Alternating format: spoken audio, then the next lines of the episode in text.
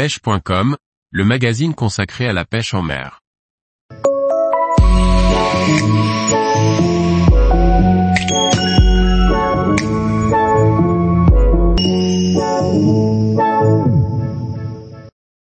Pêche des émissoles en rade de Brest, rencontre avec ces requins aux yeux jaunes. Par Paul Duval. S'il est une pêche plutôt physique à faire en rade de Brest, c'est bien la pêche de l'émissole tachetée.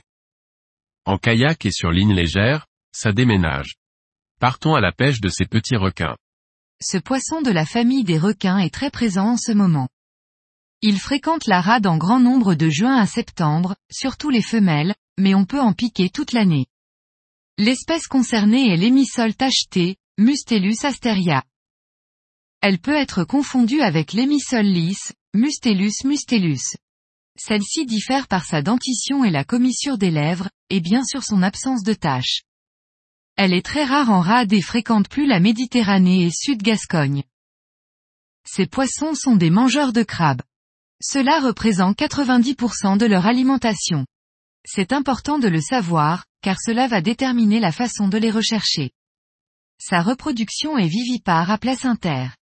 Cela signifie que les embryons se développent dans des capsules au sein même de l'utérus de la femelle. Les portées vont de 6 à une trentaine d'individus. C'est une espèce quasi menacée en Europe et vulnérable en Méditerranée. Il existe une pêche commerciale dessus.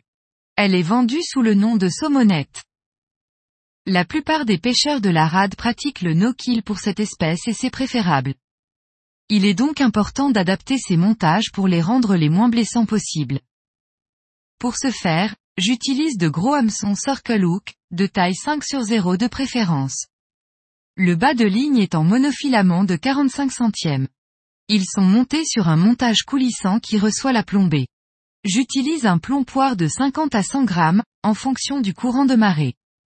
La forme poire accrochant moins au fond.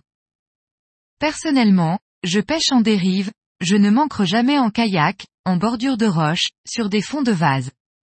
Je sélectionne aussi de gros crabes verts, la taille des crabes est aussi importante pour intéresser les plus jolis poissons. En moyenne, ce sont des poissons entre 1 mètre et 1,20 mètres, elles peuvent aller jusqu'à 1,50 mètres. Ce montage peut également décider les grosses dorades royales qui fréquentent aussi ce spot. Pour moi, le meilleur moment, c'est une heure avant la basse mer et les deux premières heures de montante. Le crabe dérive doucement sur le fond, on peut aussi le ficeler à l'aide de ligatures à appât. Je ferre pratiquement à la touche, cela permet de les piquer en bord de gueule. Toujours dans l'optique de la meilleure relâche possible. Bien sûr, j'en loupe quelques-unes, mais celles piquées repartent juste avec un petit piercing supplémentaire. Je participe à un programme de marquage sur cette espèce, mis en place par l'APEX, Association pour l'étude et la conservation des célaciens. Ainsi, j'ai pu déjà marquer trois jolis poissons. Beaucoup de choses sont encore à apprendre sur ce merveilleux combattant de la rade de Brest. Le tout en vidéo sous la pluie. Tous les jours, retrouvez l'actualité sur le site pêche.com. Et n'oubliez pas de laisser 5 étoiles sur votre plateforme de podcast.